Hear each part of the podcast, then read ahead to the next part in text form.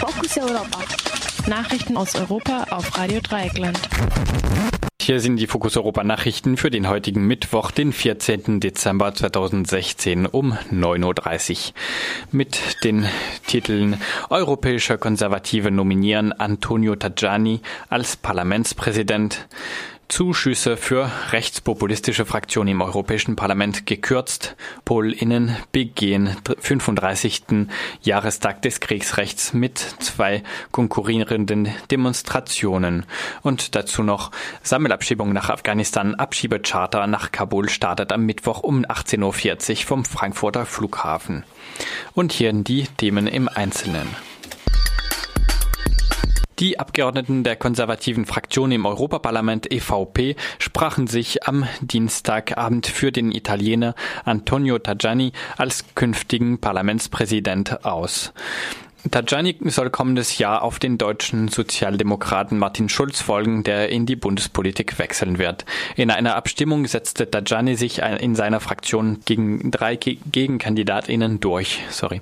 Die Irin Mirit McGuinness, den Slowenen Loise Peterle und den Franzosen Alain Lamassoure.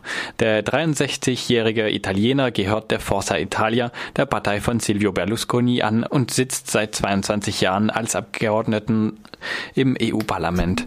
Außerdem war er bereits EU-Kommissar für Verkehr und für Industrie. Tajani gilt als Vertrauter von Italiens Ex-Premierminister Berlusconi.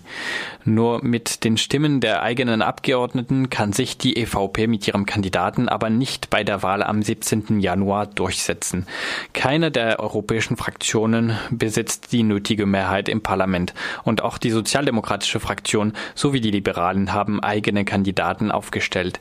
Für die Liberalen geht Guy Verhofstadt ins Rennen, für die Sozialdemokratinnen und Sozialistinnen Gianni Pitella. Auch diesmal ist also keine Frau als Kandidatin dabei. Beziehungsweise doch von der äh, linken Fraktion, die hat aber wenig Chancen.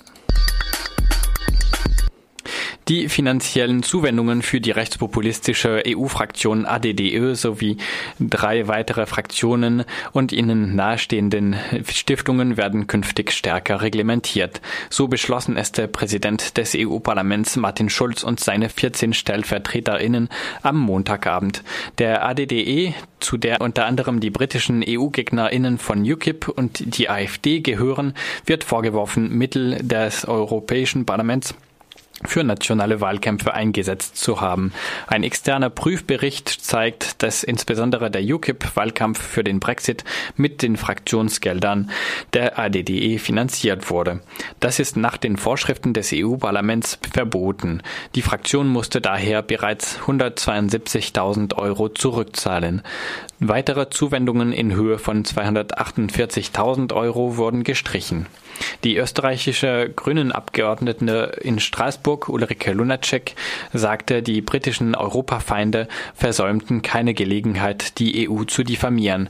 Gleichzeitig kassierten sie regelwidrig EU-Gelder. Dies zeige, dass sie, Zitat, genau die Korruption betreiben, die sie anderen in die Schuhe schieben. Zitat Ende. Die Fraktionen des Europäischen Parlaments erhalten normalerweise Mittel, um beispielsweise Personal, Studien oder Informationsveranstaltungen zu bezahlen. In der Regel bekommen sie diese Gelder zu 80 Prozent als Vorschuss. Im Fall der ADDE und der anderen betroffenen Parteien soll jetzt die Höhe des im Voraus gezahlten Geldes auf ein Drittel gekürzt werden. Zum 35. Jahrestag der Verhängung des Kriegsrechts gegen die oppositionelle Solidarność fanden in Warschau zwei Großdemonstrationen statt. Zwischen den konkurrierenden Kundgebungen der Regierung und des regierungskritischen Komitees zur Verteidigung der Demokratie kam es vereinzelt zu Zusammenstößen. 1981 hatte die damalige kommunistische Regierung Polens das Kriegsrecht gegen die freie Gewerkschaft Solidarność verhängt, um Streiks zu unterdrücken. In den folgenden zwei Jahren wurden die Anführer der Solidarność und weitere Oppositionelle verhaftet und einige staatliche Institutionen unter militärische Kontrolle gestellt. Auch weitere geplante Streiks wurden unterdrückt. Bei Zusammenstößen starben damals zwischen 90 und 100 Menschen. Die Regierungspartei Recht und Gerechtigkeit, kurz PIS, nutzte den Jahrestag, um sich als die Unterdrückten von damals darzustellen und ihrer autoritären Politik historische Legitimation zu geben. So sagte der Vorsitzende der PIS, Jarosław Kaczynski. Bei dieser heutigen Versammlung geht es um Erinnerungen, aber auch um die heutige Zeit. Es ist der Kampf für positiven Wandel, für ein besseres und faireres Polen. Zitat Ende.